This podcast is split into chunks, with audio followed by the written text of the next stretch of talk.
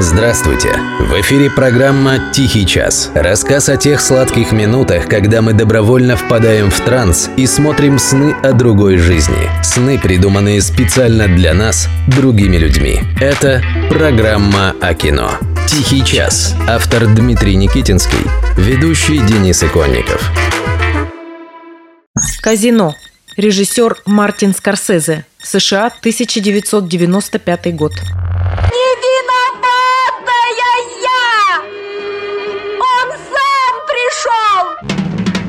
Советские режиссеры умели и любили обманывать цензуру. Вот, например, у Леонида Гайдая была куча проблем с выпуском «Бриллиантовой руки». Цензура хотела вырезать множество эпизодов. И стриптиз Светланы Светличной, и поцелуй Папанова с Мироновым. Слишком уж он напоминал Брежнева. Тогда Гайдай применил ядерное оружие. Вставил в фильм сцену взрыва ядерной бомбы. Увидев ее, цензоры схватились за головы. Что угодно, любую сцену, но не эту. Вы что, забыли, что международная обстановка обострилась? Мир дышит войной, империализм размахивает ядерной дубиной дубиной. Гайдай нарочно уперся, перепалка в худсовете продолжалась более часа, режиссер стоял на своем. На следующий день его вызвали к начальству и разрешили оставить все. И развратную светличную, и двусмысленного Лелика с его мужским поцелуем. Но только вырежьте сцену с ядерным грибом.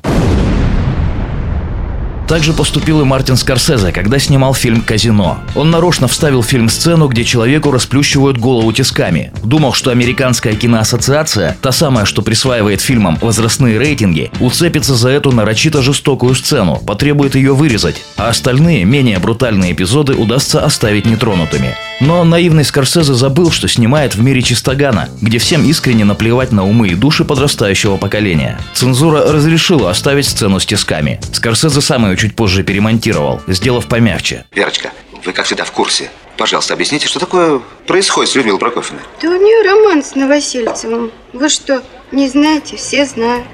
Служебный роман. Нет, правда, фильм «Казино» — это настоящая семейно-производственная драма. Главные герои – еврей-управляющий, его жена – ирландская проститутка и итальянский бандит Громила, который мог свалить любого мужика одним ударом. У всех у них были реальные прототипы, кстати. Все трое к концу истории сплелись в настоящий змеиный клубок, брыжущий взаимной ненавистью. Знаете, как это бывает, когда жена спит с соседом, и поэтому он со временем становится практически членом семьи, а потом семейный совет перерастает в поножовщину. У героев казино все так и вышло. Дошло до того, что когда он переступал порог дома, он уже не знал, похвалят его или убьют. А еще это история о том, что неуязвимых людей не бывает. И о том, что люди не меняются. На какую бы высоту ты ни взобрался. Какими бы огромными деньжищами не ворочал. Каким бы гениальным и проницательным ты ни был. Рано или поздно ты сделаешь ошибку. Причем очень простую, элементарную. Например, женишься на проститутке и все пойдет под откос. Все твои миллионы, слава, почет и положение в обществе. И эта роковая ошибка – прямое продолжение твоих же достоинств. Тех самых, которые вознесли тебя на вершину мира. Герой Роберта Де Ниро стал управляющим казино, потому что прекрасно знал всю подноготную околоспортивного мира. Ставки, матчи, букмекеры, купленные бои. Видел людей насквозь и понимал, кто сколько стоит. Он и свой брак рассматривал как всего лишь еще одну удачную сделку, которая, казалось, была беспроигрышной. Еще бы, ведь он предложил такие хорошие условия этой женщине. Самой красивой женщине из всех, что он видел в жизни. Такая стоит миллиона долларов, да, даже двух. Тем, кого любишь, нужно доверяться полностью, если это настоящая любовь. Нужно отдать им ключи от всего, что имеешь. Иначе какой смысл? Одно время я верил, что такая любовь есть у меня. Но эта обворожительная красотка оказалась насквозь гнилой и продажной. Обманывать и очаровывать она умела лучше всех на свете. Профессионалка высшей пробы. Но по-настоящему предана она была лишь одному человеку. Дешевому сутенеру, который когда-то, когда она была еще подростком, проявил сочувствие и позаботился о ней. Как видите, все очень просто. Из-за этого рухнуло многомиллионное предприятие. Потому что есть вещи посильнее денег. К примеру, разбитое сердце обиженной на весь мир девчонки.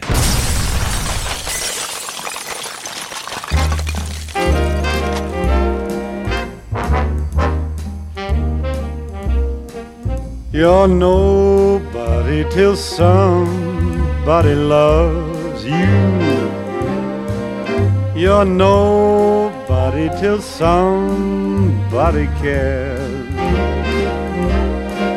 You may be king, you may possess the world and its gold, but gold won't bring you happiness when you're growing old. The world still is the same, you never change it. As sure as the stars shine above, you're nobody till somebody loves you. So find yourself somebody to love.